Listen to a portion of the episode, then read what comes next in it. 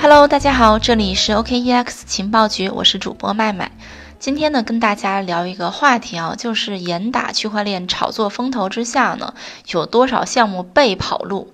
为什么说被跑路呢？当然就是谣传了，人家没有跑路哈，只不过呢，一传十，十传百，三人成虎，就好像变成了真的。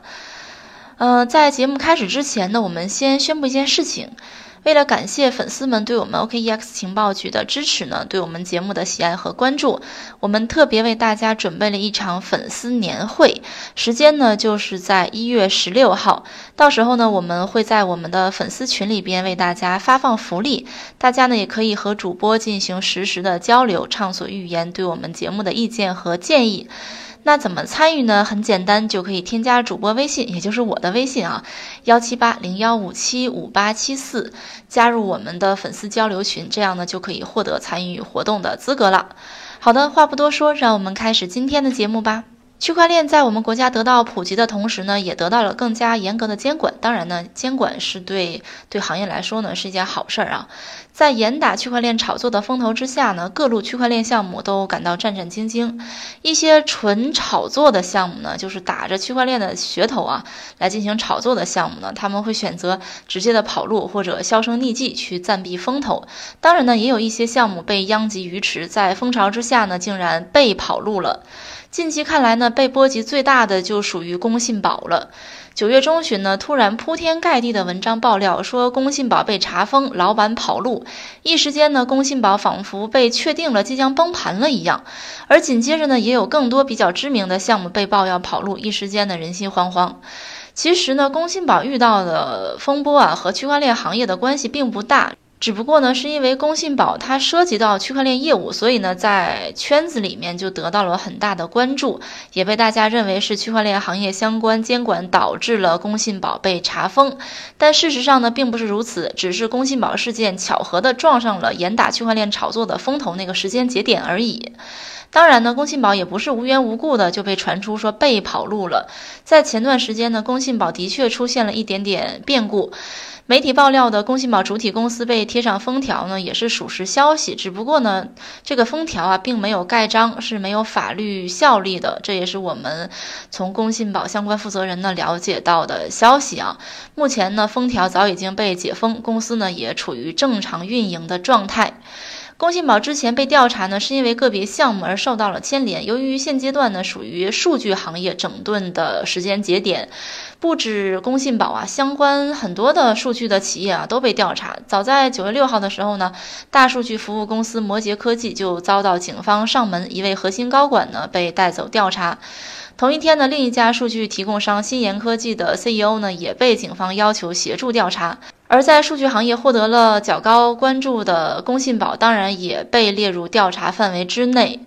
通过整顿呢，多家公司的爬虫部门被砍掉。当然，工信宝也积极的配合了调查，砍掉了整个爬虫部门。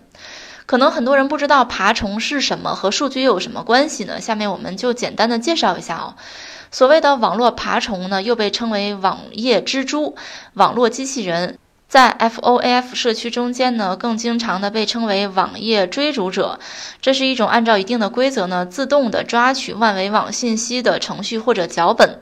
另外呢，一些不常使用的名字还有蚂蚁啊、自动索引啊、模拟程序啊或者蠕虫。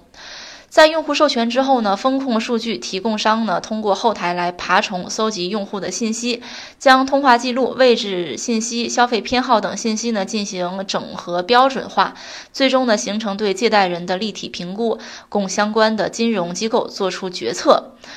爬虫技术呢一直是第三方大数据风控服务商们倚重的产品。也是互金公司进行贷前风控不可或缺的武器。然而呢，高科技的背后，问题和风险也是并存的。比如说，是否是经过用户同意授权，是否存在越界获取信息、获取的信息用途去向等等。随着爬虫行业的竞争越来越激烈呢，一些违规违法的爬虫产品也大量的出现，那么就出现了数据窃取啊、私自出售啊、过度滥用啊和用户的隐私安全问题呢，这些问题也是越来越不容忽视。但是因为违规事件的发生呢，便直接叫停获取数据的通道，对于行业来说呢，是利好还是阻碍，也是一件不能确定的事情。技术本身是无罪的，也希望相关法律和监管政策呢能够尽快的出炉，让大数据行业呢能够更加的合规合理。针对工信宝被调查的事件呢，以及现阶段的发展，为了得到更加准确无误的消息呢，我们也联系了工信宝官方的发言人，进行了进一步的采访和确认。那么下面呢，就是我们采访的一些呃内容。首先呢，我们询问了。呃，工信宝之前被媒体大肆宣扬即将步入危险边缘的具体原因，那么工信宝官方给出的解释是，具体的原因要从两方面来说。一方面呢，工信宝这些年在数据行业的积累获得了较高的行业关注，在行业整顿的时候呢，被波及也是意料之中。经过积极的配合调查呢，团队在十月初就已经恢复正常运作。原办公场地呢也早已解封恢复。第二呢是部分媒体的真实性也有待考证。当然呢，官方团队也在第一时间就做出回应，也欢迎大家来考察证实。目前呢，GX Chain 项目呢在稳步的发展中。最近呢，国内拓展了一些新的生态合作伙伴，海外社区建设也取得了新进展。相信未来呢将会有更好的表现来证明项目的生命力，不存在步入危险边缘的情况。接下来呢，我们询问了，根据了解呢，工信宝之前出现的问题主要是受个别项目的影响。那么，为了避免类似事件的发生呢，之后在项目审核方面会有一些改进的措施吗？具体应该如何改进呢？工信宝官方给出的回应是：一方面呢是响应监管，砍掉了整个爬虫部门；另一方面呢，对于布洛克城中的第三方应用的管理更加严格了，内部成立了专门的项目审核小组，会对每一个第三方应用进行背调和试用，以确保呢符合监管政策要求，保障社区用户的利益。接下来呢，我们还询问了目前国家在区块链领域颁布了诸多政策，那么工信宝在积极拥抱国家政策方面都做了哪些努力？呃，工信宝官方的回应是在。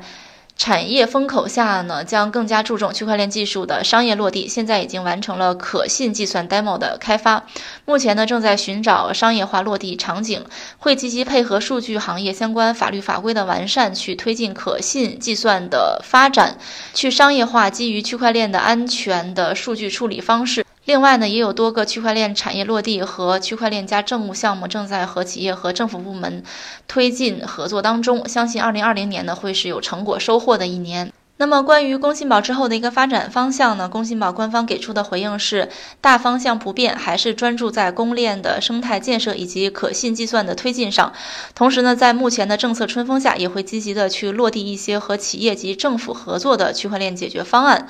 公链方面呢，会继续推进 GX Chain 的生态，给 GXC 更多的使用场景，进一步的扩大公链应用和链上用户的数量，并驱动这些应用通过生活、社交、商业以及金融等诸多形式。最终形成经济生态。另一个大方向呢，也是未来的重点，就是可信计算。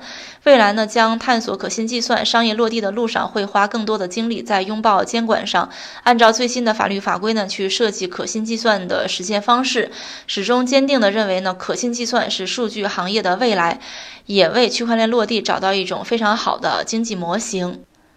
最后呢，关于区块链同行以及刚刚进入这个圈子创业的朋友给予一定的建议和意见这个问题呢，工信宝给出的回应是：这个行业周期性非常强，熬过寒冬便是春暖花开，天越冷花越香。